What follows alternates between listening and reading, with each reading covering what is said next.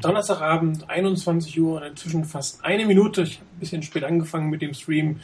Hier ist euer 49ers Fans und Webradio. Die Geburtstagsausgabe des 49ers Fans und Webradio. Gestern ist die Fans nur neun Jahre alt geworden. Ähm, herzlichen Glückwunsch an uns alle. Wir sind natürlich schon viel länger aktiv mit den ganzen Vorgängerprojekten, aber mit dem, wie wir es hier heute machen, sind wir neun Jahre auf Sendung, würde ich gerade sagen, sind wir neun Jahre online. Ich glaube, wir haben relativ viel Gutes getan für die 49ers, für die Football-Szene in Deutschland, für euch alle, die hier zuhören, unter anderem Webradio, zusammen mit mir heute. Einem Niner Chris, hallo Chris. Guten Abend. Und Morin 91 Rainer, hallo, guten Abend. Guten Abend zusammen. Ja, eine neue Saison, äh, eine neue Saison mit schwarzen Vorhersagen und eine neue Saison mit einem 1 zu 0 gegen ein Team, was eigentlich wie auch letzten Jahr etwas stärker eingeschätzt wurde. Wieder eigentlich auf eine ähnliche Art und Weise. Scheiß Passspiel, gutes Laufspiel, gute Laufverteidigung. Ähm, wir hoffen doch mal, dass der Rest des Jahres nicht so weitergeht, oder? Wie, also wie der letzte, nicht wie, wie der Auftakt war, logischerweise. Jetzt hatte ich mich gerade schon gewundert. Also, ähm, ja, man schon Siege. Wieder sagen, ja. Nee, man könnte jetzt wieder sagen, ist wie letztes Jahr, also vorsichtig, was alles kommt noch und wie es hinterher weiterlief. Da war das erste Spiel auch eigentlich richtig gut. Äh, ich glaube, damals fast 170 Yards Rushing. Das war richtig gut. Man hat den Gegner kontrolliert gegen ein Team, das dann auch in den Playoffs war. Das glaube ich schon mal nicht. Also, dass die Rams in die Playoffs kommen. Ähm, das haben wir vor den Vikings auch nicht gedacht letztes Jahr dann, ne? Ja, aber die, die waren letztes Jahr durchaus bei einigen so in der Diskussion, dass die es in die Playoffs schaffen könnten. Also da war wirklich vorher die Rede davon, na, das wäre so ein Team, das könnte durchaus in die Playoffs reinkommen. Ich glaube, bei den Rams redet da niemand davon, dass die in die Playoffs kommen könnten. Äh, Jeff Fischer hat ja vorher gemeint, von wegen 7, 9, 8, 8, 9, 7, darüber redet er nicht. Also das ist kein Thema es könnte sein, dass er wirklich recht hat, aber ich glaube nicht in der Art, wie er, haben, wie er das eigentlich gerne haben wollte. Ähm, es muss, glaube ich, viel, viel passieren bei den Rams, dass es besser wird als 7, 9 oder mehr. Ähm, und das sollte uns auch zeigen, wie der, der Sieg erstmal einzuordnen ist. Das heißt nicht, dass ich mich zum Beispiel nicht über den Sieg freue, nicht, dass jemand jetzt schon wieder irgendwie sich auf die, auf die Zehen ähm, getreten fühlt. Ich freue mich drüber, über den Sieg, freue ich mich grundsätzlich immer drüber, wenn mein Team gewinnt. Ähm, und an der Stelle, es war ein passabler Auftakt. Es ist sicherlich kein Spiel, das jetzt mal Anlass gibt zu sagen, hier ist jetzt der neue Super Bowl Contender geboren worden. Das glaube ich nun beim besten Willen nicht. Aber die Niners haben einen zugegebenermaßen an dem Tag wirklich schwachen Gegner gut beherrscht, haben eine Defensive Front 7, die zu den besseren in der NFL gezählt wird, ähm, ziemlich gut kontrolliert, was auch in dem in der Frustaktion von Aaron Donald aus ähm, ja, Ausdruck gefunden hat, glaube ich. Also so wie der dann seinen Helm auch auf den Boden gepfeffert hat, das zeigte schon, dass der ziemlich frustriert war, weil er einfach nicht richtig zum Zuge kam. Da war das Blocking der O-Line über weite Strecken wirklich gut, auch wenn nicht jeder Run wirklich ähm, gleich vier, fünf, sechs Yards gebracht hat. Und ich habe mir gerade vorher nochmal angeguckt mit den, mit den First Down Runs. Äh, da war auch öfters mal mit ein Yard, zwei Yard oder sowas dabei. Aber nichtsdestotrotz, die Niners haben es geschafft, den Gegner bei null Punkten zu halten. Auch das muss man erstmal hinkriegen. Also ist ja nicht so, dass äh, ein schwaches Team nicht irgendwie doch vielleicht noch zu Punkten kommen könnte. Die Niners haben es geschafft, dass die Gegner wirklich bei null Punkten geblieben sind. Sie haben selber vier Touchdowns erzielt. Ähm, von daher ein guter Auftakt. Es gab gut, durchaus gute Aspekte dabei. Da denke ich, werden wir nachher nochmal drauf zu sprechen kommen. Und von daher ordentlicher Auftakt. Das kann man mal mitnehmen ähm, für eine Saison, die jetzt in die Playoffs führt, sehe ich im Moment noch keinen äh, begründeten Optimismus. Auf der anderen Seite, ähm, den Sieg hat man erstmal. Ja gut, auf der anderen Seite, ähm, die ach so stark eingeschätzten Cardinals verlieren gegen, gegen Backup-Quarterback, den keiner kannte. Und äh, die Seahawks brauchten ein bisschen Glück, um einen jetzt nicht unbedingt überragendes Miami-Team zu schlagen. Also vielleicht hat man das eine oder andere Team in der Division doch überschätzt und sich unterschätzt, aber Week 1 weiß ich nicht, kann man natürlich noch nicht sagen. Chris, dein erster Eindruck zum Spiel? Ähm, ja, ich, ich habe das Spiel nicht live gesehen, ich habe es nur einmal kondens gesehen. Ähm, ich fand es insgesamt ein gutes und ungefährdetes Spiel. Ähm, und die 49ers haben auch etwas geschafft, was äh, beispielsweise das, die Chargers nicht ähm, hingekriegt haben. Sie haben nämlich den Gegner dann ähm, nicht mehr ins Spiel kommen lassen. Ähm, nicht irgendwie noch Fehler gemacht oder dann die Offense eingestellt.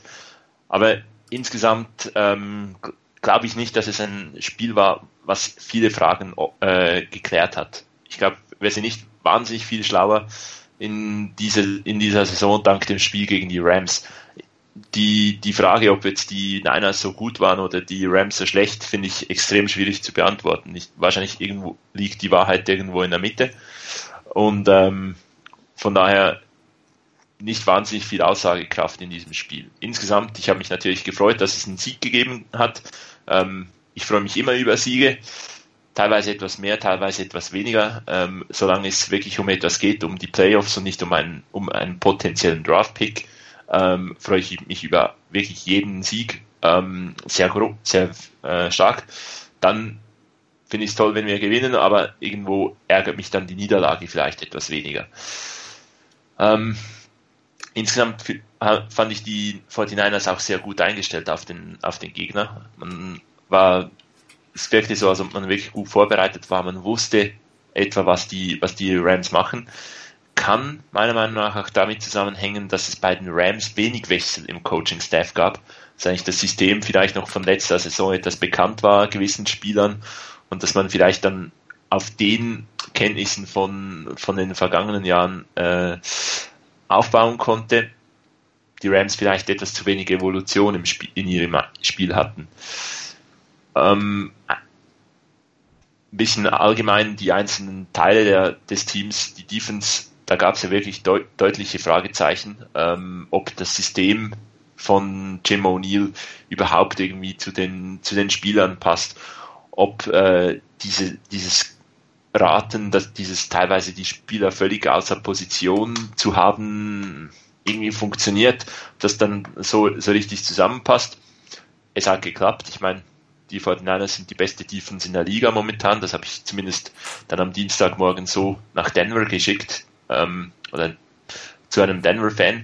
Der hat mir das dann nicht so ganz geglaubt, obwohl Zahlen lügen nicht. Wir haben null Punkte zugelassen. Die Denver Defense, die mir immer wieder als das Beste, was defensemäßig je auf einem NFL-Feld gestanden ist, angepriesen wird.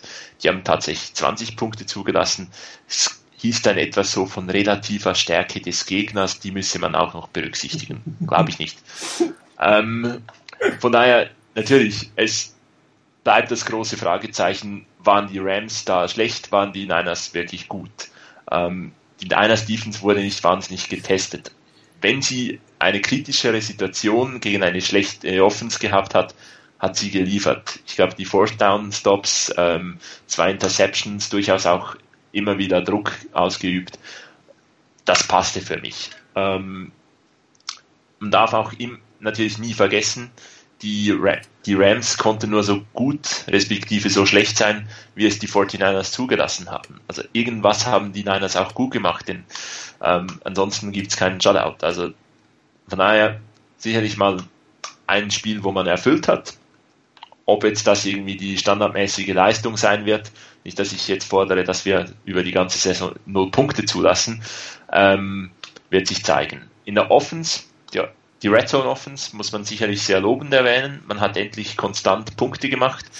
Öfter mal sieben statt nur drei Punkte ist sicherlich nie schlecht. Ähm, insbesondere auch, dass man die Chancen, wenn man die Chancen nutzt und halt konstant sieben Punkte in der Red Zone hat. Wenn man ab und unter Jim Harbaugh war es teilweise auch schade, dass man in der Red Zone dann plötzlich immer nur noch drei Punkte ge gekriegt hat oder sehr selten dann Touchdowns erzielt hat. Das ähm, hoffe ich natürlich, dass das etwas explosiver war oder wird unter Chip Kelly. Allerdings war jetzt auch die Rams Defense meiner Meinung nach nicht der Gradmesser für die Saison, um zu zeigen, ob die Saison gut wird oder nicht. Die Rams Defense hat eine starke Front 7, die hatte die 49ers Offensive Line wirklich gut im Griff.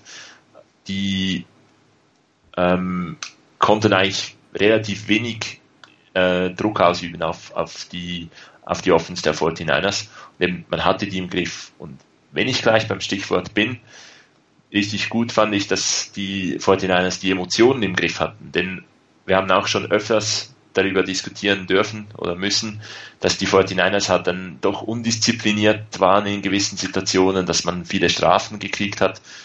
Diesmal, ich glaube, Steve Young hat es mal gesagt, eigentlich alles, was undiszipliniert war in diesem Spiel, das kam von den, äh, von den Rams. Und so darf es meiner Meinung nach gerne weitergehen, was die Strafen betrifft, da wirklich sich im Griff haben, keine blöden Strafen. Auch die Szene mit, äh, mit Aaron Donald, natürlich gab es da ein Gerangel, aber derjenige, der die Nerven verloren hat, war, war beispielsweise nicht ein Hitzkopf wie äh, Quinton Patton, sondern halt eigentlich der Star der, ähm, der Rams. Und von daher unbedingt so, so weitermachen, was die Strafen betrifft. Ja, nicht nur was die Strafen angeht, das, das ganze wie soll sagen, das ganze Team wirkte abgeklärt und gut gecoacht. Das ist jetzt natürlich für das erste Saisonspiel relativ vermessen, so eine Aussage, muss man auch sagen. Es ist, es ist natürlich jetzt noch kein, kein, keine Generalaussage, dass das Team in Summe so ist. Aber grundsätzlich ähm, haben die 49ers sehr viele Sachen sehr gut gemacht. Als Team haben sie das sehr gut gemacht. Sie haben sehr diszipliniert gespielt in allen Lagen. Was, was auch die ganzen äh, Reporter immer wieder gesagt haben, ist diese Swarming Defense. Das, äh, man hat auch gut sehen können. Todd Gurley hat vielleicht den einen oder anderen Tackle gebrochen, oft dann hinter der Leine, also zu, im eigenen Backfield, äh, dann ein paar Jahre nach vorne gemacht, aber spätestens da wurde er von drei, vier anderen Spielern ähm, mit aufgenommen. Und die ganze Defense hat füreinander gespielt und jeder hat seine Assignments gehabt und jeder hat entsprechend reagiert und jeder hat bis zum Ende gekämpft. Und ähm, du hast gerade gesagt, Chris, keiner hat den Kopf verloren in der hitzigen Situation. Das ist gegen die Rams ist immer durchaus ein hochemotionales Spiel als Divisionsrivale, als, als einer der ältesten Gegner, die man hat. Und da hat man sich sehr, sehr gut unter der Kontrolle gehabt. Und man sah auch einen, einen Chip Kelly, der sehr ruhig war. Ich meine, wir hatten Jim Harbo, der immer das, das ähm, HB-Männchen gemacht hat, wenn auch nur irgendwas nicht nach seiner Nase ging. Und letztes Jahr einen Jim Tom Sula, der irgendwie nur noch fragend über das Feld geguckt hat und irgendwie aus seinen Lippen gekaut hat. Und dann hatte man einen relativ abgeklärten, relativ ruhigen ähm, Chip Kelly an der Seite und dieses, diese Art überträgt sich natürlich ein Stück weit auch auf das Team. Und ähm, man hat ja auch aus dem, aus dem Training kaum gelesen, dass es irgendwie äh, Schlägereien gab. Bei jedem das gab es immer so Brawls, wie es so schön heißt. Und bei dem Scrimmage waren es auch wieder die anderen, die, ähm, ja, die Texans waren, glaube ich, erwähnt und auch die, die Broncos, die quasi die Streitigkeiten angefangen haben. Und die Fortinanders da sehr, sehr, sehr cool reagiert haben. Und das hat mir sehr gut gefallen. Und ein Spiel mit zwei Procedures-Strafen, das eine ähm, weil man versucht hat, den Gegner ins Offside äh, zu lenken und das zweite war ähm, eine illegal Motion, weil man irgendwie nicht set war. Das ist jetzt nicht irgendwie eine klassische Strafe, wo man sagt, da hat einer irgendwie einen Fehler gemacht oder musste, musste ein, eine schlechte Situation oder konnte eine schlechte Situation nur mit einer Strafe äh, in den Griff bekommen. Im Gegenteil. Also es war ein wirklich sehr, sehr gut durchdachtes Spiel, sehr diszipliniert von allen Seiten gespielt. Ähm, es war natürlich das erste Saisonspiel und ähm, das, da merkt man auch, dass das eine oder andere nicht klappt, aber es hat auch schon viel funktioniert. Und ich glaube, was man lobend erwähnen kann, ist die Offense Line, auch wenn es noch keine generelle Aussage ist, dass die Offense Line besser ist als letztes Jahr. Aber sie sah in Summe sehr, sehr gut aus. Vor Dingen im Lauf sah sie sehr, sehr gut aus. Das hatten wir auch in der Preseason gesehen, dass die 49ers durchaus primär Laufteam sein könnten, trotz der Offense von Chip Kelly. Und das hat mit dem Run-Blocking sehr, sehr gut funktioniert. Aber auch die Protection im Pass war nicht schlecht. Und ähm, da hat man halt so ein bisschen den Unterschied gesehen zwischen, zwischen Gabbard und Kaepernick. Gabbard ist halt nach vorne gegangen in die Pocket. Und äh, wenn Kaepernick die, diesen Schritt auch machen könnte, also dass er nicht versucht, äh, irgendwie um den Tackle herum auszubrechen, sondern erstmal durch die Possession zu gehen und dann nach vorne wegzugehen, würde er wahrscheinlich viel, viel effektiver sein. Und ähm, dass, wenn die Offense Line so die Pocket aufstellt und die Leute zur Seite drängt und das Feld so gezogen wird, hat man immer wieder gesehen in den Kameraeinstellungen, dann konnte Blaine Gabbard einfach durch die Mitte laufen. Und wenn du dann noch einen hast, der vielleicht noch ein bisschen schneller, noch ein bisschen spritziger ist, kannst du da noch mehr rausholen. Aber es fängt, wie wir es auch die letzten Jahre gesagt haben, eigentlich mit der Linie an. Die Linie hat wirklich am, am, am Sonntag, äh, am Montag oder bei uns in unserer Zeit Dienstag sehr, sehr gut gespielt. Also das ist ein guter, guter Anfang gewesen, trotz der ganzen Querelen um Anthony Davis am Wochenende, wo man nun auch nicht genau weiß, was ist es, war er es, war es Malky, war es Chip Kelly, war es dieses, jenes oder welches, ist auch letztendlich egal. Die 49ers haben, haben eine, eine Offense-Line gefunden, mit der sie ähm, gut klarkommen. Wenn äh, Anthony Davis als, als Backup-Swing-Tackle gute Saison macht, dafür ist er auch schon fast unterbezahlt, relativ günstig zu haben. Wenn er da ein gutes Spiel macht, alles gut.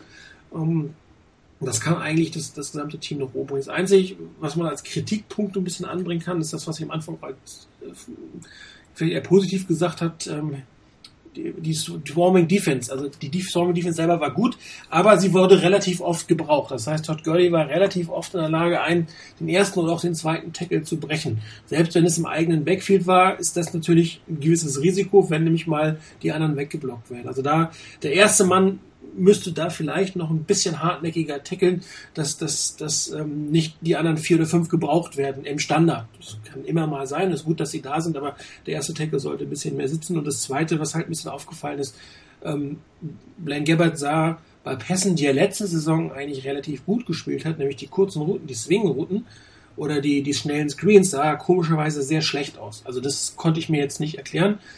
In den langen war durchmischt. Ein paar Sachen hat er, ein äh, paar Pässe waren wirklich gut. Ein bisschen hat er Pech gehabt, weil die einen oder anderen Drops da gewesen. Curly hatte einmal ähm, völlig überworfen. Das war ein hundsmiserabler Pass.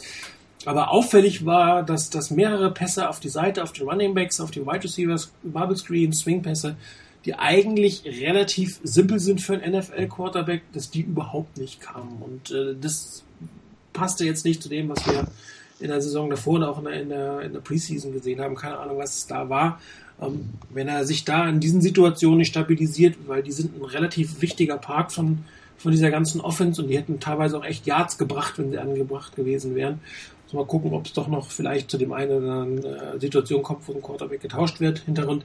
Wobei das natürlich jetzt auch nicht gerade die, die Stärken von Colin Kaepernick sind, diese Pässe. Also da müssen die Quarterbacks, in diesem Fall Blaine Gabbard, noch einiges tun, weil ohne diese Swing-Pässe, ohne diese Bubble Screens wird das auf Dauer nicht funktionieren. Es war ein eher kurz, ich sag mal, ein kurz gecalltes Play, sehr wenig, sehr lange Plays oder eigentlich gar keine sehr langen Plays, war alles in der, in der kurzen und mittleren Distanz, was jetzt für ein erstes Spiel gar nicht schlecht ist. Laufspiel hat ja funktioniert.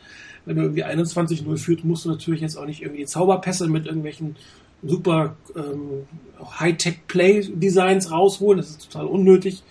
Ähm, das hatten wir letzt, letztens ja schon bei Jim Harbaugh gesagt, dass selbst wenn das Team irgendwie 10-0 geführt hat, musste man dann nichts mehr zaubern, wenn die Defense so gut war.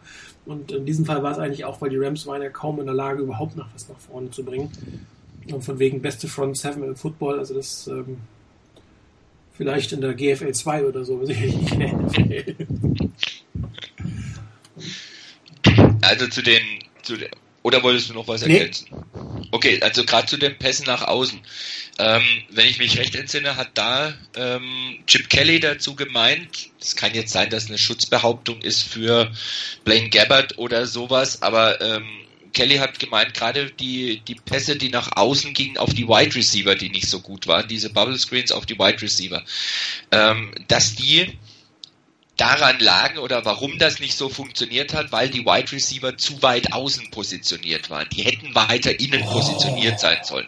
Hat er gesagt. Ich kann nur wiedergeben, was er oh, gesagt hat. Oh, ehrlich, ey, das ist ein NFL-Quarterback. Ja. Ob der jetzt ja, drei Jahre vorne oder hinten steht, ja, in Gottes Namen. Nee, die, na, der, der Punkt war letztendlich, ja. auf was er raus wollte, war, dass hier vom Ablauf her das Ganze so schnell geht, dass der Quarterback quasi den Pass rausspielt und damit und nicht nochmal antizipieren, äh, nicht nochmal sehen kann und reagieren kann, wo der Wide Receiver steht, sondern dass es eine klare Vorgabe gibt, wo der zu sein hat und da hat der Ball hinzukommen.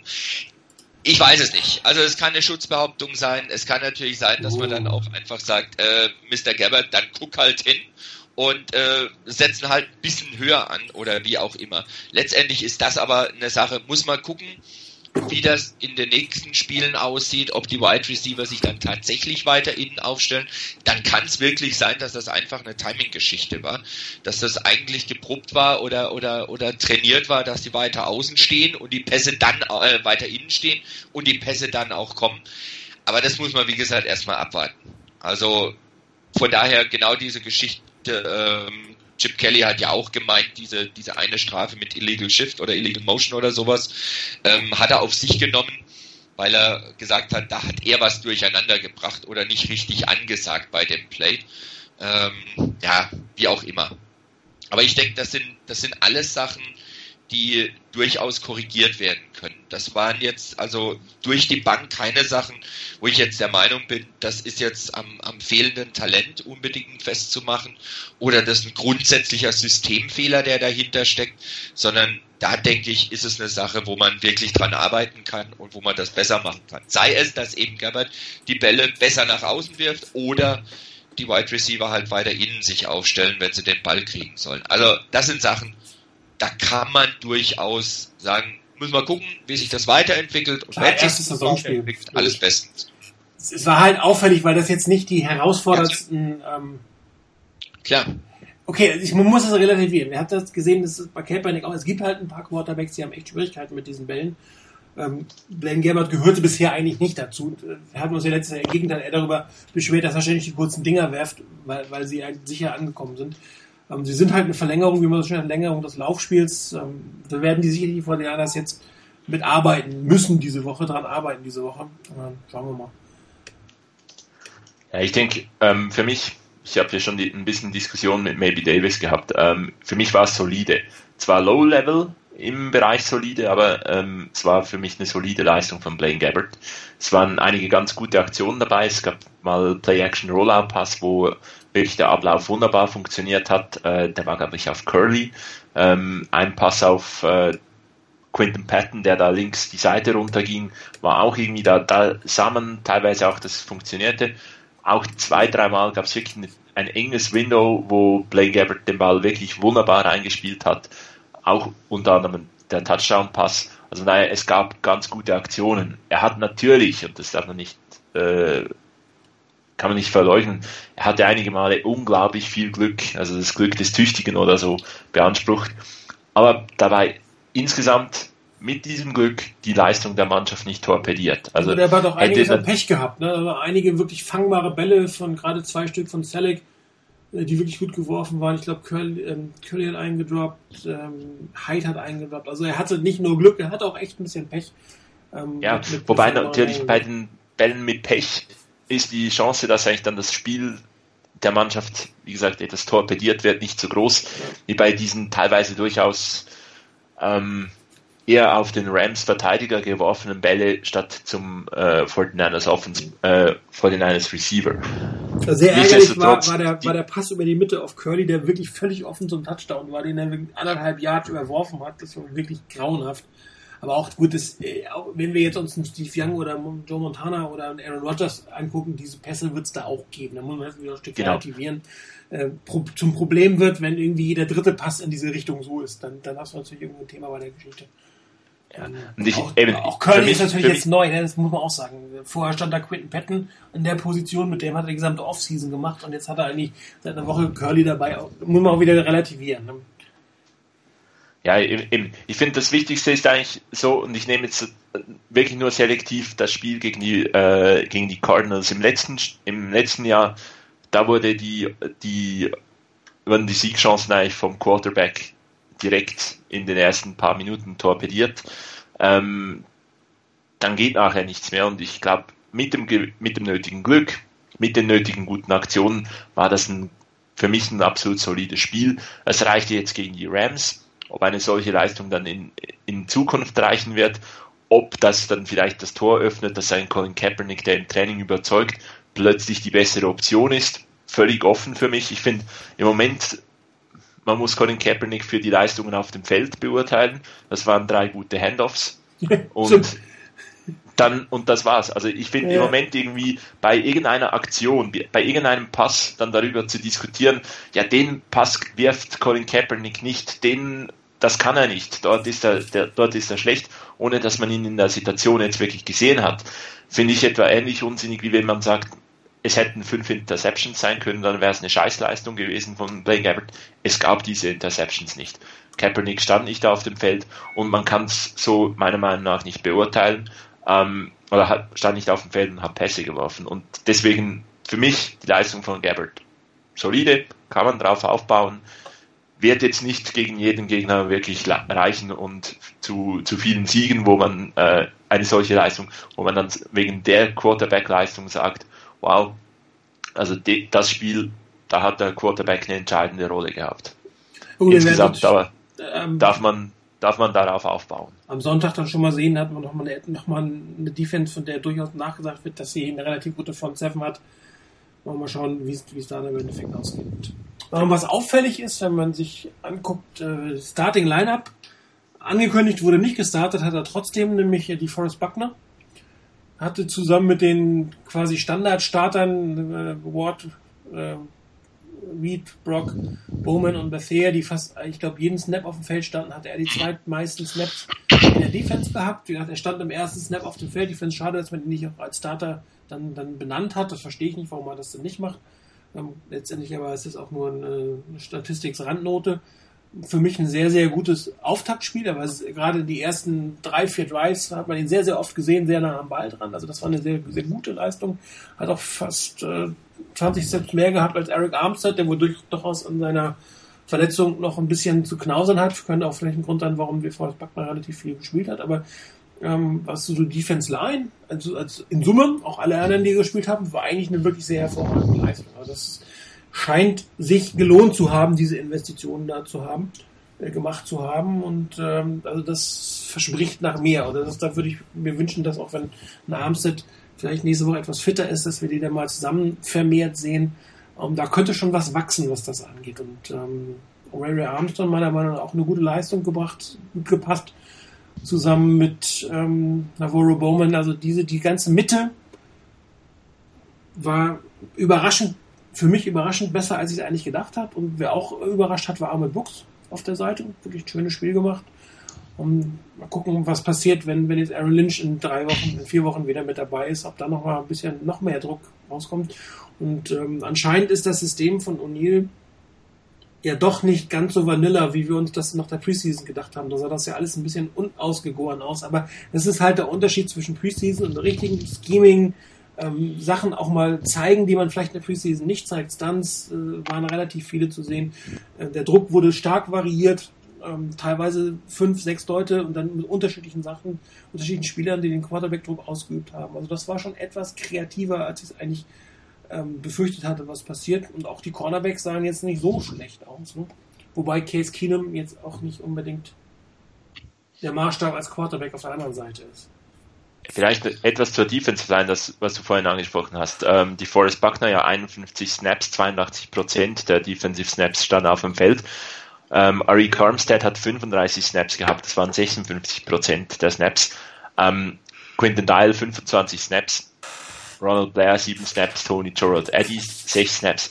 Also da hat man offenbar eine wirklich gute Tiefe im, im Kader, dass man auch den beiden Türmen, äh, Buckner und Armstead, mal eine kurze Pause geben kann, ein, zwei Plays vielleicht durchatmen und dann wieder Vollgas angreifen. Ich glaube, das ist gar nicht mal so, so schlecht, dass dass jetzt da nicht bei zwei Defensive Linemen ähm, die gleichen Werte stehen wie bei Bowman, Brock, ähm, Bethea, Reed und Ward, denn die waren bei 98 Prozent der Bälle, äh, der Snaps auf dem Feld, sondern dass man da auch durchaus mal ein bisschen rotieren kann und damit vielleicht auch dann von denen der nötige Druck äh, kommt.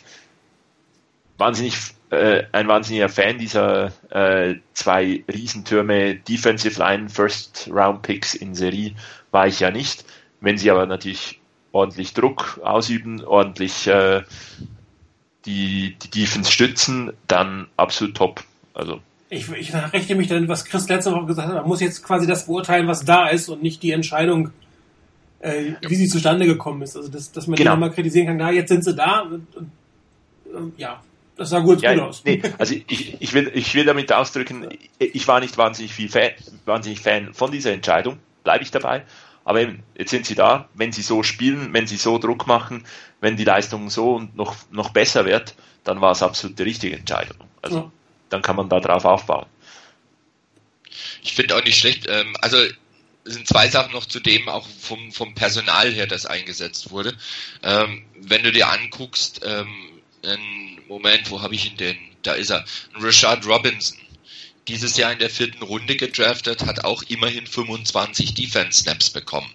Das ist auch ähm, nicht ganz die Hälfte der Snaps, die er auf dem Feld war. Fand ich auch nicht schlecht zum Beispiel, dass der also auch schon zumindest mal da eingebunden ist und nicht nur die, die vorher schon da waren. Ähm, eingebunden waren. Und Jimmy Ward meiner Meinung nach bestätigt die Tendenz, die er letzte Saison hatte. Ähm, er hat sowohl außen als Cornerback sehr ordentlich gespielt, hat aber auch, wenn er auf die Nickel-Position gegangen ist, auch wieder sehr ordentlich gespielt. Das ist schon eine, eine ganz gute Entwicklung, die der genommen hat und die darf er gerne weiter fortsetzen. Ein Aaron Burbridge zum Beispiel, der als äh, Sechstrunden Wide Receiver Draft Pick kam in diesem Jahr, hat zwar nur dreimal in der Offense gespielt, hatte sieben Snaps auch bei der bei den Special Teams und da war glaube ich einer auch dabei, wo er Tavon Austin ziemlich früh erwischt hat, kurz nachdem er den Ball ja. in die Finger gekriegt hat. Das war also auch nicht schlecht. Also von daher, da gibt's durchaus auch Draftpicks oder Spieler, die in der letzten Saison schon so eine Tendenz nach oben hatten, die jetzt ganz gut angekommen zu sein scheinen in dem System. Da muss man allerdings, auch da muss man noch dazu sagen, es ist natürlich jetzt eine Frage, ob diese Defense, die jetzt wirklich gut aussah, wo auch gerade diese Swarming Defense, wo dann sehr schnell dann noch jemand hinten dran war, ähm, wenn zum Beispiel ein erstes Tackle gebrochen wurde, von Gurley zum Beispiel, ähm, ob dann das beibehalten werden kann, ob diese Defense wirklich diese Wirkung zeigt, wenn die Offense mal von einem richtig ordentlichen Kaliber ist. Und ich glaube, da gibt es gleich am nächsten Sonntag mal einen Test, ähm, wie man dagegen angehen kann. Von daher, ähm, es ist ein guter Auftakt, es sind gute Ansätze dabei, es sind paar schöne Elemente mit dabei. Es war auch personell, gerade mit, mit Armstead oder mit Buckner zum Beispiel, wirklich gute Sachen dabei, wo man sagen kann, okay, das ist ein guter Anfang, ähm, aber es muss halt weitergehen. Also es darf nicht bei dem bleiben, sondern es muss an der Stelle natürlich entsprechend weiterlaufen. Ich hoffe, dass die Entwicklung weiterhin ganz gut ist und dass die Niners da in die richtige Richtung marschieren. Ähm, darf gerne so weitergehen. Ich bin allerdings sehr gespannt darauf, wie das dann jetzt eben am Sonntag bei den Panthers aussieht. Ja gut, was noch aufgefallen ist, oder was im Vorfeld halt aufgefallen ist, ähm, dass Joshua Garnett inaktiv war. Also das hat mich jetzt ein Stück weit überrascht. Das hatte ich jetzt aus den Pre-Season-Geschichten und das man gelesen hat, nicht erwartet, dass er derjenige ist, der, der nicht aktiv ist in dem Moment. Ähm, hm. Also ich hatte jetzt schon eine Diskussion, hätte er nicht einfach, oder müsste man nicht einfach warten, dass, dass, dass jemand auch in der Offense Line sofort starten kann, wenn er in First Runde ist. Jetzt ist man nicht mehr aktiv. Also das ist eine Geschichte, wo man nochmal ein bisschen hingucken muss, ob er tatsächlich noch nicht NFL-ready ist. Das mag ja sein. Gibt ja auch einige Scouts, die vorher gesagt haben, dass das vielleicht noch ähm, die, das NFL-Niveau für ihn ein Stück weit zu hoch gewesen wäre.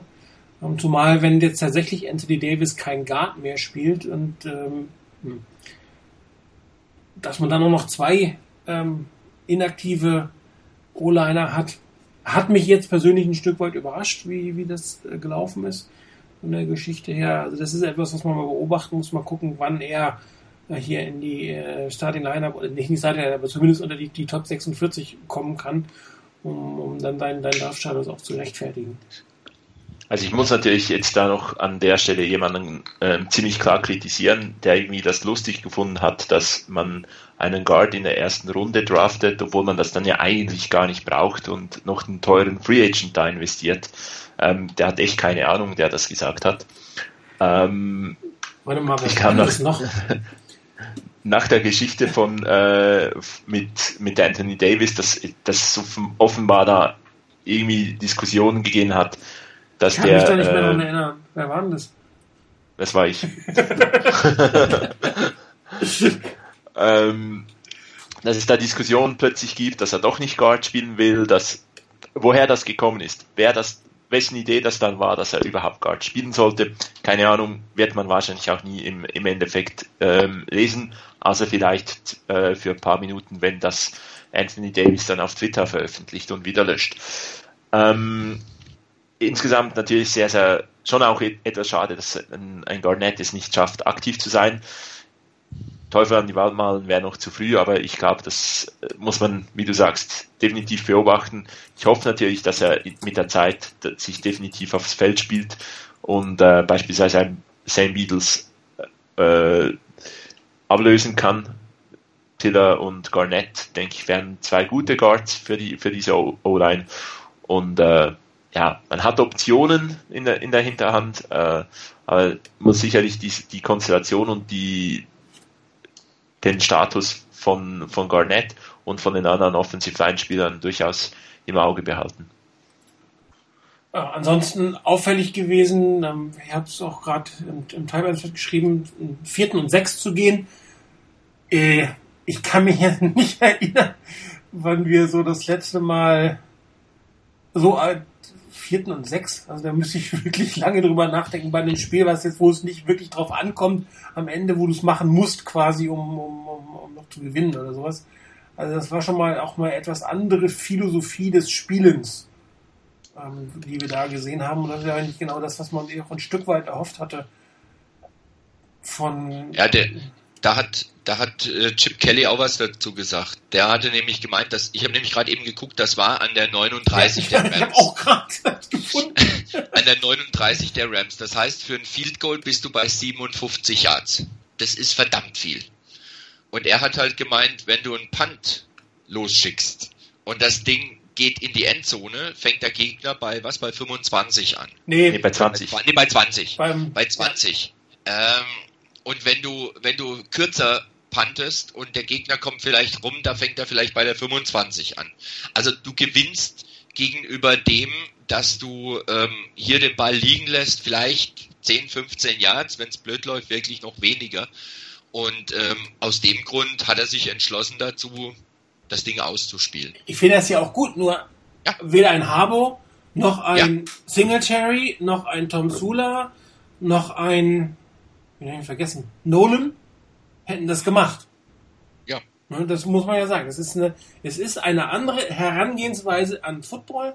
Ähm, du kannst jetzt einfach sagen, das ist, das, das ein Rechenbeispiel, das ist okay, äh, das Risiko ist es mir wert, äh, in Summe 19 Yards zu verlieren. Das sind es ja, das hätte eine andere gesagt. Ja, das sind aber 19, ne? das wäre John Harbo. Ja, aber das sind 19 Yards, die ich da äh, vielleicht gewinnen kann oder verlieren kann im Endeffekt. Also mache ich das nicht.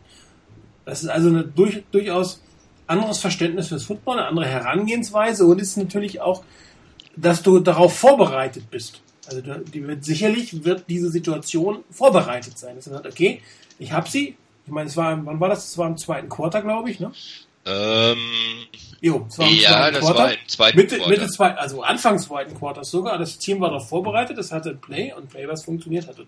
Und das ist eine neue ja, Qualität ist vielleicht das falsche Wort, aber es ist eine neue Art des, oder andere Art des Denkens, als wir es bisher gewohnt sind. Und auch da hatte ich gesagt, es ist ein bisschen das, was man natürlich auch erhofft hat von einem, von einem ähm, Chip Kelly. Ich meine, kann man weiter von auch ein Dennis Erickson war konservativ und Steve Mariucci, der nun West Coast per, per Excellence gespielt hat, hat eine extrem konservative gespielt. Bei dem war irgendwie Dritter und zwei in Laufdown, wenn es eigentlich eine West Coast Offensive Passdown ist. Also wir sind es eigentlich gewohnt, seit ähm, George Seifert weg ist, nur extrem konservative Coaches zu haben.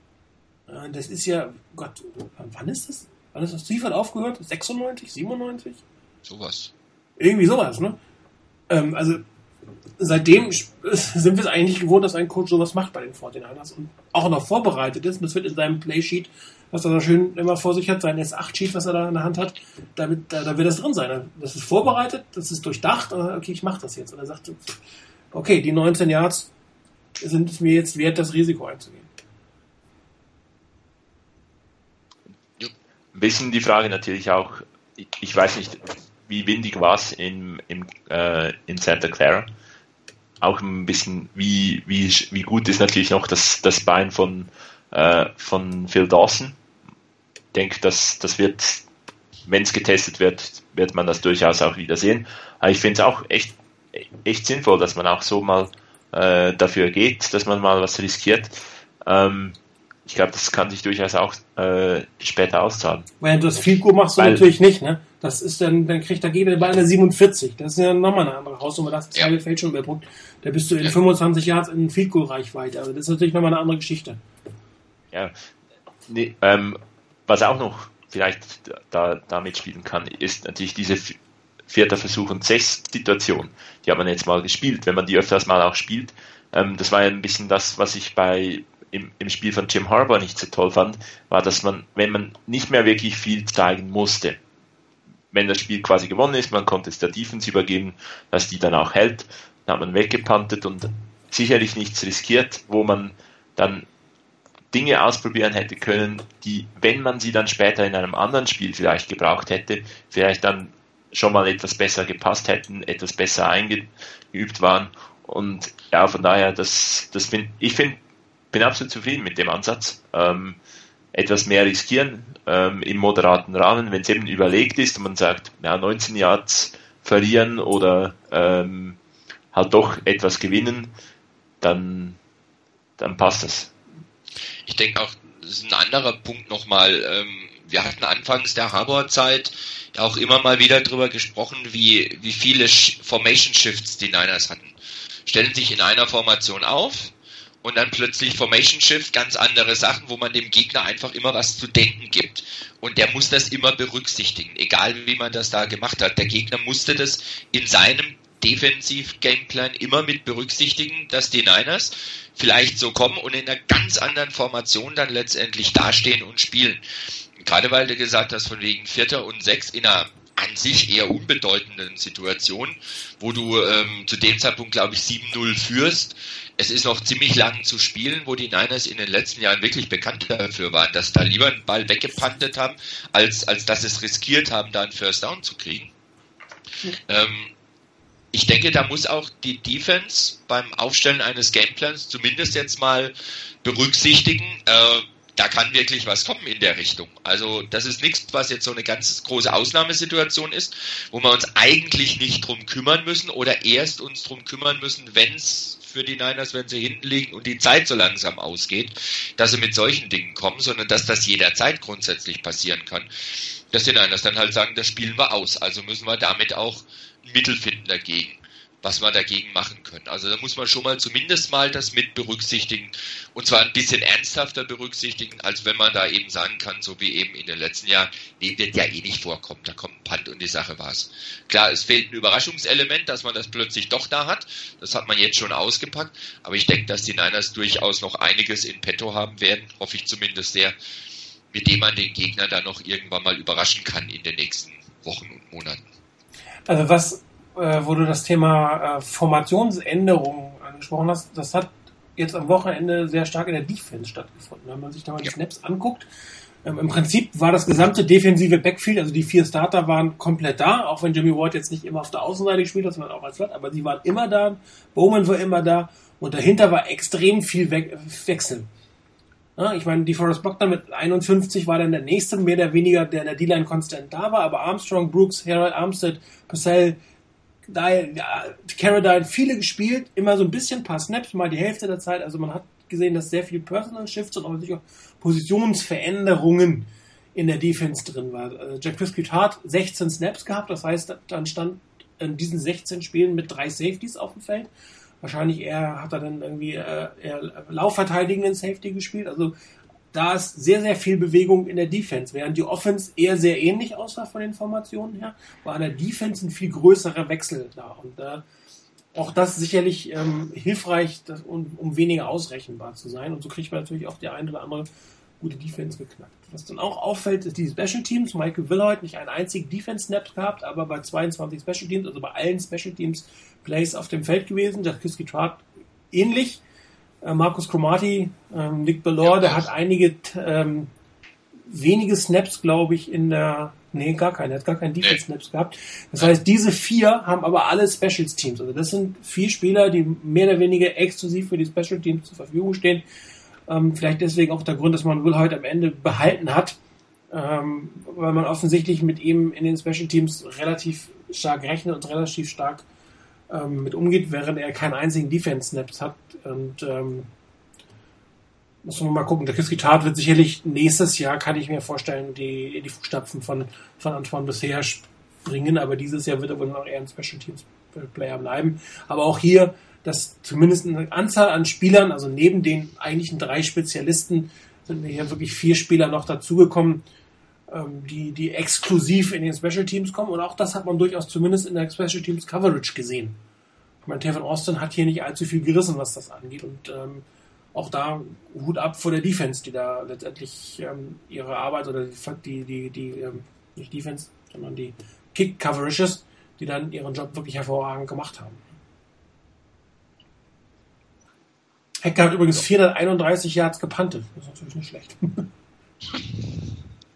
Der hat die Übung. Der hat die Übung, das stimmt. Es gab, es gab ja apropos mit, mit Punts und sowas, es gab ja irgendwann mal zwischendurch die Situation, dass es, dass es 14-0 stand und dann gab es den 15. Punt im Spiel. Ja, da haben sich genau. die Kommentatoren ja auch äh, ziemlich oder waren ziemlich belustigt darüber, dass es mehr Punts gibt als Punkte auf dem Board. Ähm, was natürlich durchaus häufiger mal passieren kann, aber nicht unbedingt, wenn das so weit im Spiel drin ist schon. Äh, da passiert es, glaube ich, dann doch ein bisschen, also eher seltener. Aber gut. Ähm, ansonsten, was, was ich noch dazu habe, so ein bisschen eine, eher so ein bisschen eine zweischneidige Geschichte, ist die Geschichte, dass äh, Jeremy Curley ähm, sieben Receptions hatte bei elf Targets und dass zum Beispiel Quinton Patton und Torrey Smith zusammen gerade mal elf Mal das Ziel eines Passes waren und die haben zusammen gerade mal auch sieben Pässe gefangen. Also von daher die beiden zusammen genau die Rolle gespielt von Curley. Ähm, auf der einen Seite ist es gut, wenn man wenn man schafft, einen Spieler, den man gerade mal eine knappe Woche vorher ähm, überhaupt bekommen hat, so gut einzubinden. Auf der anderen Seite finde ich es natürlich auch ich weiß nicht, irgendwie für die Receiver, die da sind schon, die schon länger da sind, ich weiß nicht, wie ich es einschätzen soll. Ob das so eher was Negatives für die ist, nach dem Motto, da kommt einer und entwickelt so schnell eine gewisse Chemie mit, mit, ähm, mit Gabbard, dass man, dass der auch so häufig angespielt wird.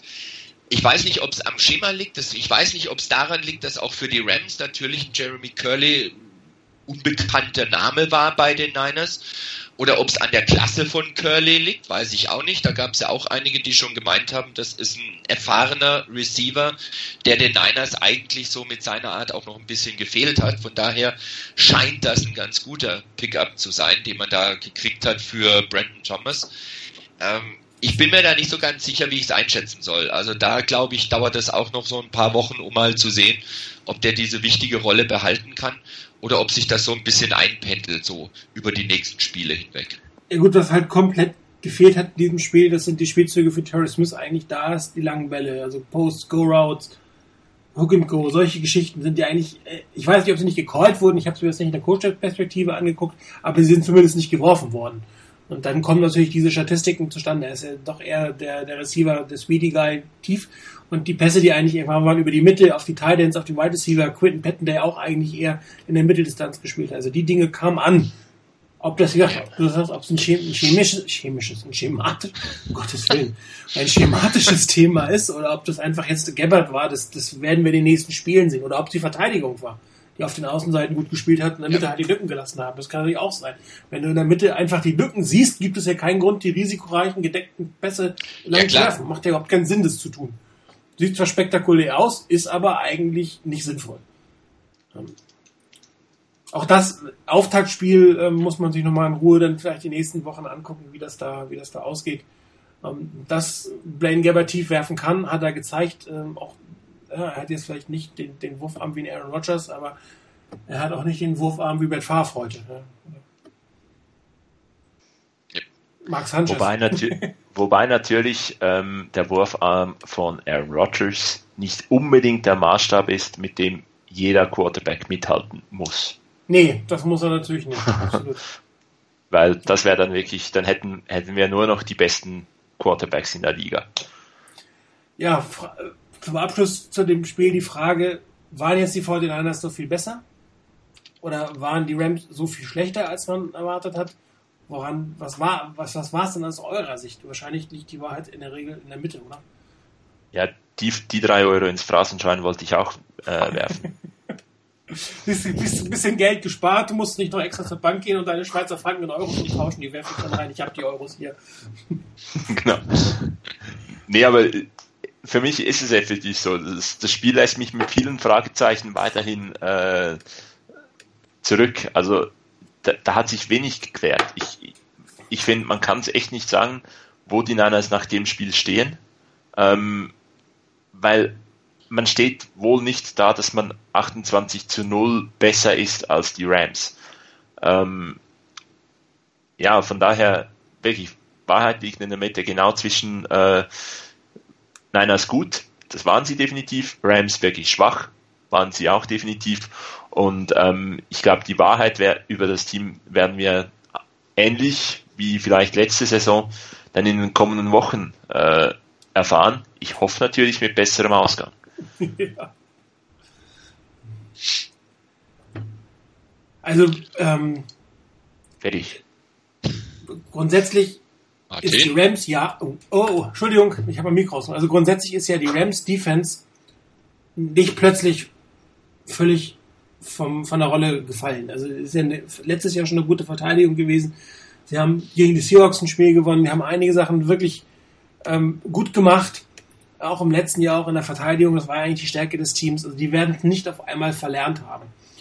Und ähm, darum glaube ich schon, dass die 49ers in der Offense einen Sprung nach vorne gemacht haben, dass sie etwas besser sind als letztes Jahr. Die Frage, ob sie es kontinuierlich sind, ob das jetzt nur in diesem Spiel war, mal gucken, aber sie waren definitiv, haben sie gerade von der Linie beginnend einen Schritt nach vorne gemacht. Und Carlos Hyde, der fit ist und man sieht, wie gut er spielen kann, wenn er fit ist, paar ganz gute ähm, Receiving Option jetzt gehabt. Also da, da ist eine Entwicklung zu sehen. Die Quarterback-Situation, ich sag mal, ist die gleiche wie letztes Jahr.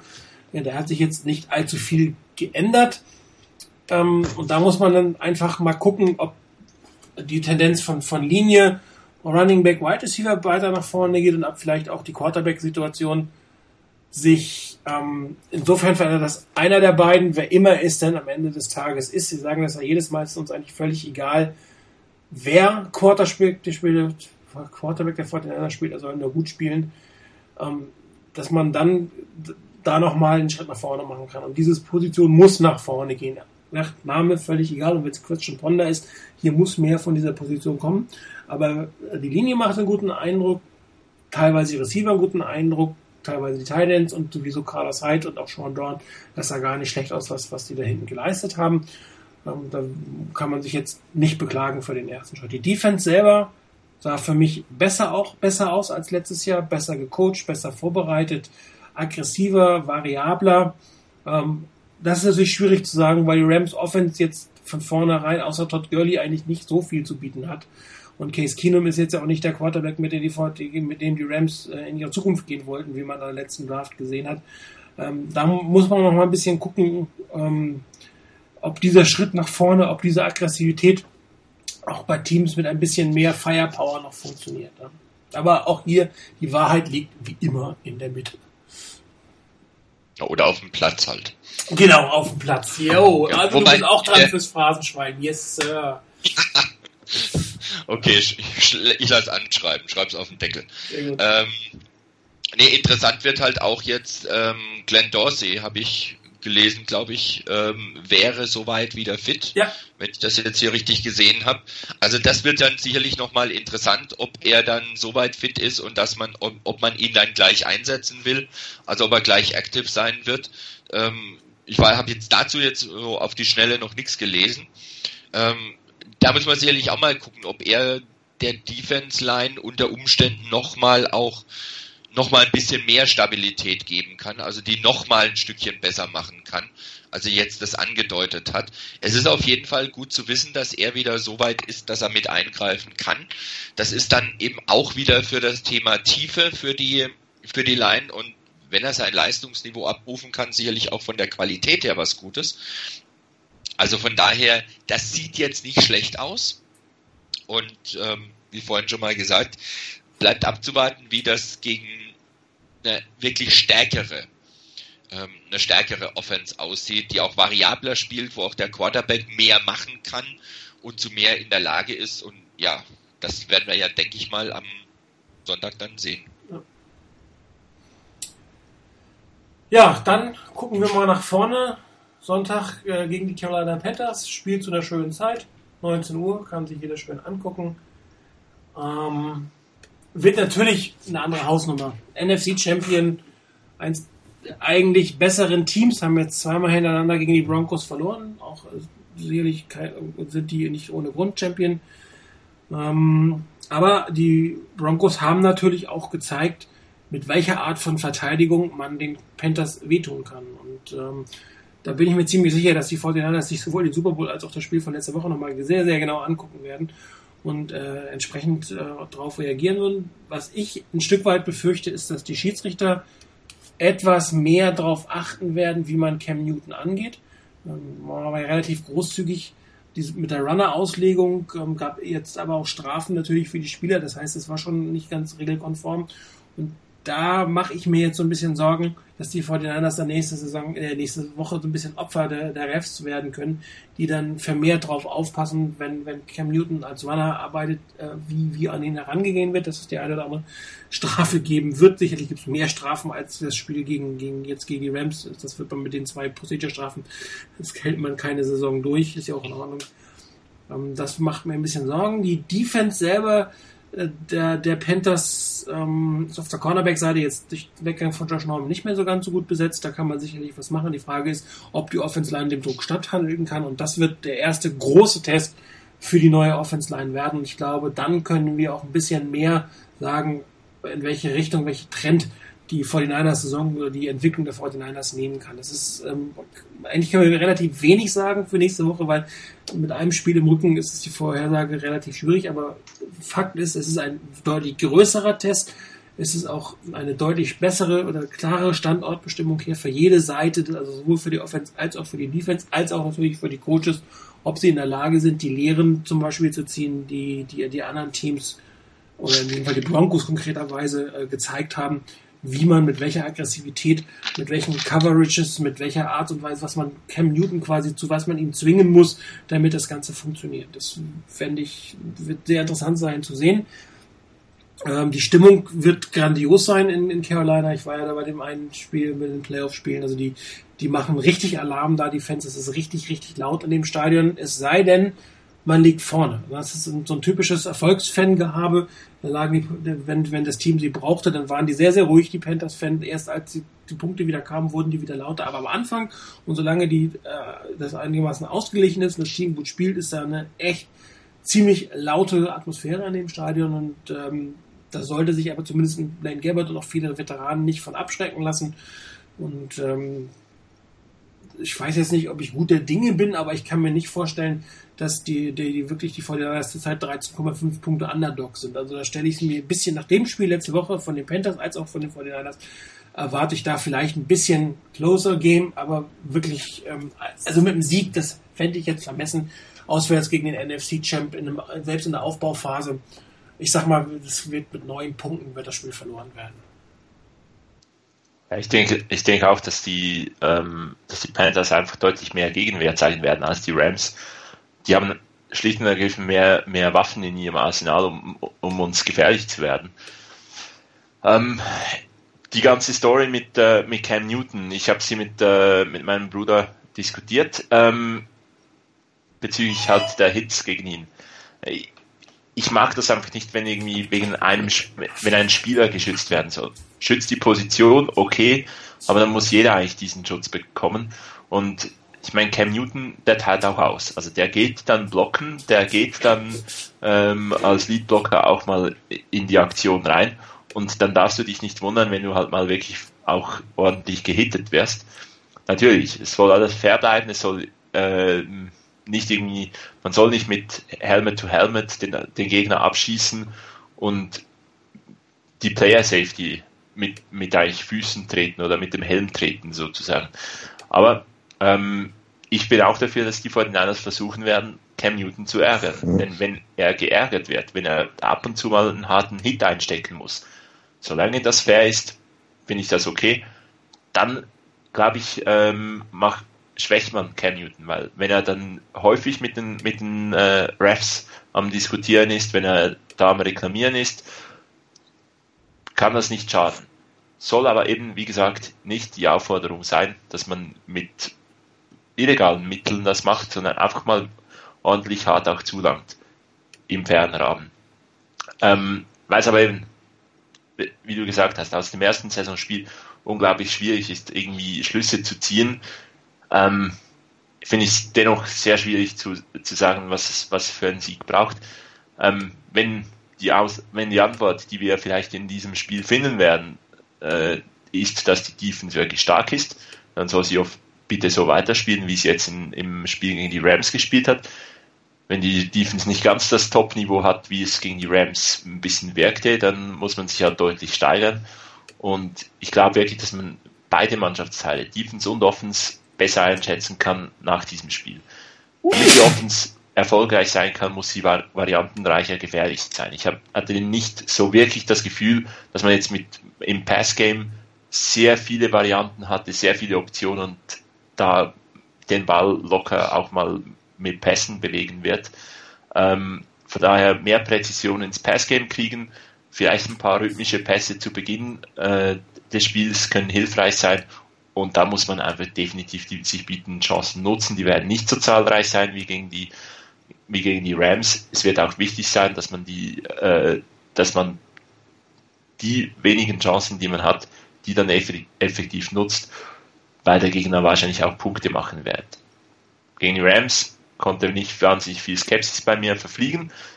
Ähm, deswegen, ich glaube schon, dass irgendwo diese minus 13,5 Punkte Underdog etwas übertrieben sind, denn wir verlieren das Spiel nur mit 13 Punkten, nicht 13,5 Punkten.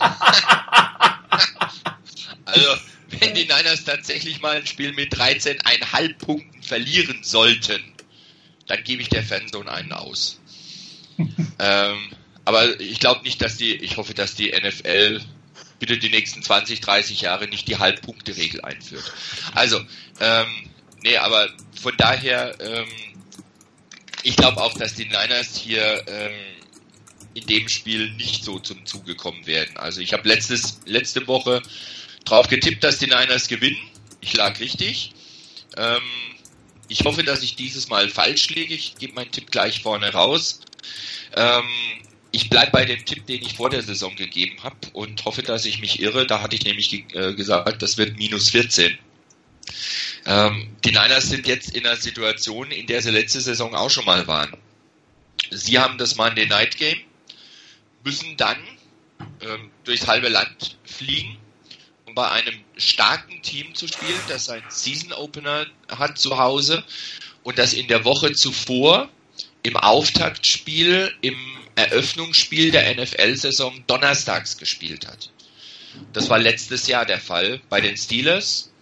Die Niners haben 42-18 verloren. Die Steelers konnten sich zu Hause ausruhen, konnten Verletzte ähm, pflegen, konnten sich ausgiebig darauf vorbereiten auf das Spiel der Niners äh, gegen die Niners und die Niners hatten erstens eine kurze Woche, zweitens die Reise auch noch dazu und drittens war das keine kurze Reise, wo du mal eine halbe Stunde oder eine Stunde in der Luft bist, sondern wo du ein bisschen länger unterwegs bist, bis du mal am Ziel bist.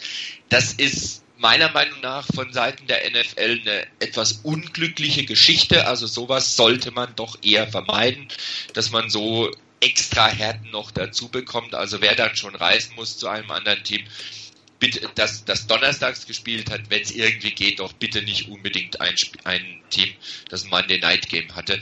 Ist jetzt aber so, hilft letztendlich auch nichts. Ich glaube aber, dass das halt auch Umstände sind, die den Niners nicht entgegenkommen. Von daher bleibe ich bei den minus 14. Ähm, wenn die Niners besser abschneiden wollen, ist es sicherlich ein Ziel oder muss ein ganz wesentlicher Punkt sein, dass man Cam Newton ähm, ärgert, und zwar richtig ärgert, nämlich dass man wirklich es schafft, Druck auf ihn auszuüben und auch verhindert, dass er mit seinen Läufen wirklich ordentlich was machen kann. Ähm, was du gesagt hattest, Chris, von wegen, dass es dann auch durchaus mal den einen oder anderen legalen, harten Hit geben soll, das ist jetzt das Problem. Da bin ich ganz bei Martin, dass hier eben, gerade auch wenn es ein legaler harter Hit ist, wenn das so grenzwertig ist, nach dem Motto, naja, ist eigentlich noch legal, aber ja, es ist halt gegen Cam Newton und was war beim letzten Spiel von den Broncos gegen, gegen Cam Newton, äh, dass dann vielleicht eher eine Flagge mehr fliegt oder zwei, drei Flaggen mehr fliegen, als man sonst normalerweise dafür bekommen würde. Ähm, das ist so ein bisschen die Angst, die ich habe bei dem Spiel, dass es zwar legale Hits der Niners gibt, auch harte Hits gibt, die alle im Rahmen sind, die aber unter Umständen eben negativ ausgelegt werden. Die kriegst du auch nicht mehr zurückgenommen. Also da kann die NFL hinterher sagen, ja, war ein Fehler, ja, aber es hilft dir ja nichts. Ähm, das ist sicherlich ein Schlüssel, dass da auch die, die Defense wirklich auf der Höhe ist. Und was die Offense angeht, bei den Niners, ähm, ganz klarer Fall, Blaine Gabbard muss sich steigern, er muss seine Pässe ankriegen an, den, an sein Ziel. Er darf Receiver, die frei sind, wenn er auf sie wirft, nicht überwerfen, wie er das bei Curley da zum Beispiel getan hat. Und auch die kurzen und mittleren Distanzen müssen besser kommen. Das ist ein wesentlicher Punkt. Der zweite Punkt ist, das Blocking auch gerade beim Lauf muss gut bleiben. Ähm, Carlos Hyde hatte jetzt eigentlich, wenn man auf die Statistiken guckt, jetzt nicht das überragende Run-Game. Also 3,8 Yards im Schnitt ist jetzt ja nicht gerade das Überragende, was er da gezeigt hat. Aber es waren wichtige Runs und wer sich den, ähm, den Touchdown-Run, den ersten Touchdown-Run von Carlos Hyde noch nicht angeguckt hat im Game Pass über den Coach-Film, guckt euch das mal an. Die Perspektive, die von hinten kam, ähm, also aus Sicht quasi von Blaine Gabbard oder von über Blaine Gabbard, das ist sensationell, wie da geblockt wurde. Da waren 1 zu 1 Duelle auf dem ganzen Feld vor ihm. Und da hat jeder genau seinen Job gemacht und hat jeder es hingekriegt, seinen Mann wegzublocken. Das ist sensationell, wie das gelaufen ist. Und so ein Blocking brauchen die Niners und da wird sicherlich interessant werden, wie die Defense der, der Panthers damit umgeht, wie die, ob die das mit sich machen lassen, so wie es die Rams gemacht haben. Ja, das haben sie auch. Ja? Schon weiter? Entschuldigung. Ja, nur eins noch ganz kurz zum Thema Special Teams. Ähm, wer die NFL am ersten Spieltag jetzt verfolgt hat, hat gemerkt, da gab es einige nicht ganz so tolle Special Teams Plays, äh, sei es Extrapunkt, sei es die Snaps, die nicht ordentlich liefen bei, bei diesen beiden Snaps mit, mit Punt oder Kick. Ähm, die Niners hatten hier keinerlei Probleme dabei. Da war jeder Snap auf den Punkt, was die Special Teams angeht. Es gab keinen PAT, der verschossen wurde. Äh, die Punts hätten ein bisschen besser sein können von der Länge her, aber da war teilweise, waren glaube ich ein oder zwei dabei mit einer Hangtime von über fünf Sekunden.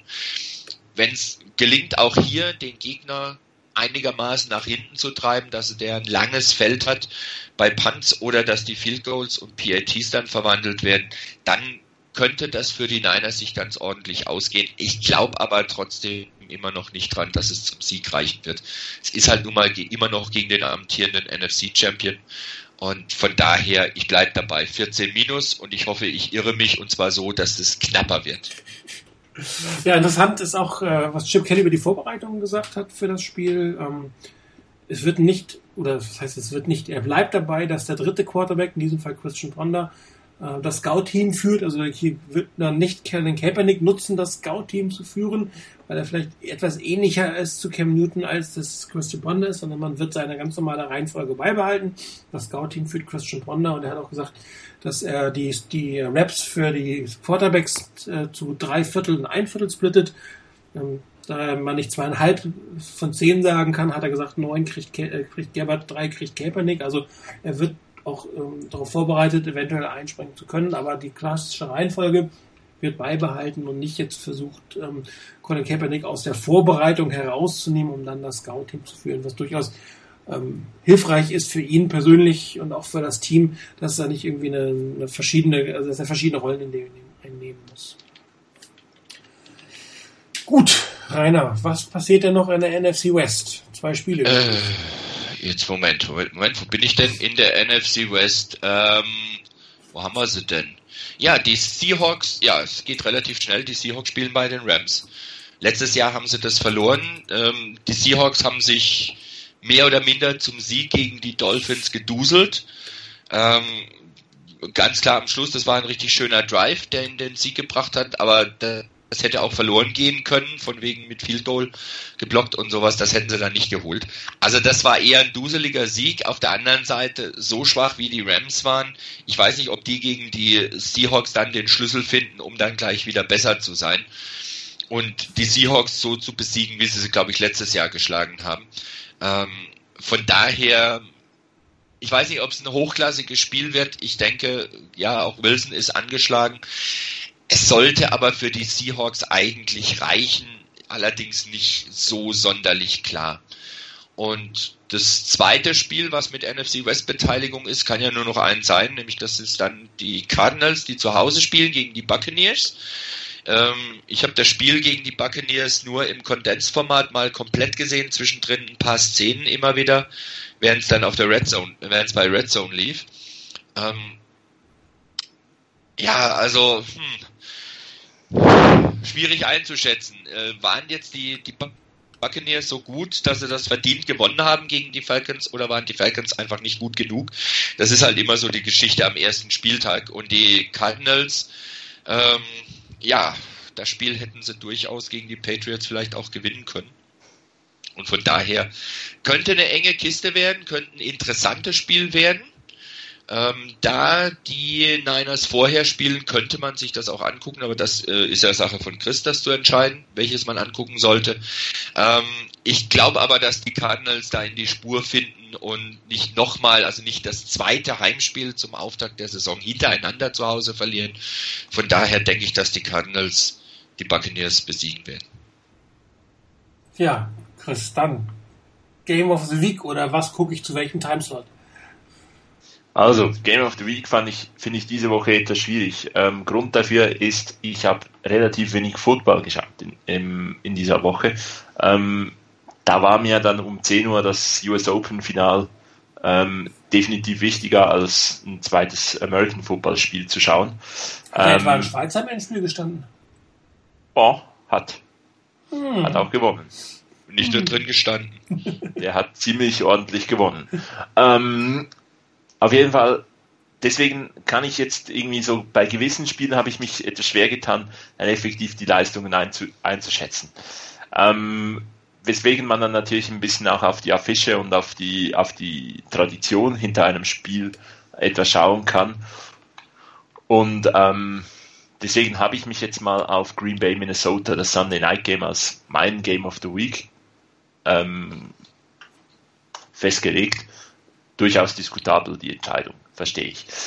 Ähm, wenn man sich das Spiel gegen die äh, Panthers angeschaut hat, werde ich danach sicherlich äh, oder ziemlich sicher Indianapolis gegen Denver schauen. Ähm, Finde das, find das auch eine, eine spannende äh, Partie. Möchte mal schauen, wie die Denver Offense spielt, wie die äh, Denver Defense gegen, gegen äh, Andrew Luck spielt. Also das wird, mein zweites Spiel sein. Ja, dann habe ich noch zwei Informationen für euch. Das eine ist äh, die Hall of Fame Nomineers, also die große Liste sozusagen, der, die ist äh, auf dem Markt.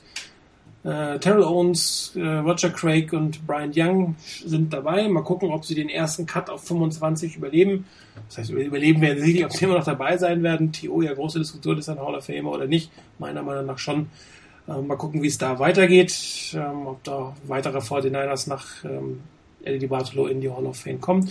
Das zweite ist ein Hinweis von unserem äh, Administrator Igor. Ich hatte ja gesagt heute zum Anfang, dass wir den neunten Geburtstag gestern dieser Fanzone gefeiert haben. Das heißt, dass wir nächstes Jahr den zehnten Geburtstag der Fanzone feiern werden. Und hier wird es definitiv eine Party geben. Ähm, es ist noch nicht ganz klar, wo die, wo die Party stattfinden wird. Sollte es ein 49ers-Spiel in London geben, wird die 10-Jahresfeier der 49ers Fanzone logischerweise nächstes Jahr in London stattfinden. Oder in einem anderen Ort, wo, wenn sie in Europa spielen, vielleicht hat die NFL ja auch neue Orte. Also wenn die 49ers hier in Europa spielen, dann wird da äh, die zehnte Geburtstag der 49ers Fanzone gefeiert werden. Sollten sie das nicht, äh, sollte das nicht der Fall sein, dann wird äh, diese Party im 49ers Fanzone Hauptquartier in Salzburg oder in der Nähe von Salzburg, in Bad Wiegauen, um genau zu sagen, feststellen. Die neuesten Informationen wird es quasi dann geben oder nähere Informationen, wenn wir wissen, ob die 49ers hier spielen oder nicht. Ähm, könnt ihr euch schon alle darauf freuen. Nächstes Jahr ähm, 49ers Fanzone Geburtstag, also entweder Anfang Mitte September in Österreich oder wann immer die 49ers dann in London oder einer anderen europäischen Stadt äh, spielen. Haltet die Augen offen, haltet euch frei. Ähm, jeder, der mal dabei war mit 120 Leuten ähm, in London oder auch die 30, die wir jetzt hatten letztes dieses Jahr, ähm, es war lustig mit euch immer zusammen. Ich glaube, es ist auch schön, wenn man sich mal so kennenlernt oder wieder kennenlernt oder wieder sieht, wenn man sich länger nicht gesehen hat. Ähm, freuen wir uns alle schon drauf und äh, ihr werdet auf jeden Fall immer in, erster, äh, in der ersten Reihe sitzen, was die Informationen angeht, wenn ihr schön regelmäßig die Fortinanders Fanzone besucht. Wir hören uns nächste Woche wieder. Mal gucken, ob wir dann mit einem 2-0 oder 1-1 diskutieren. Euch beiden danke fürs Dabeisein. Schönes Wochenende, viel Spaß beim Spiel. Bis dann. Ciao.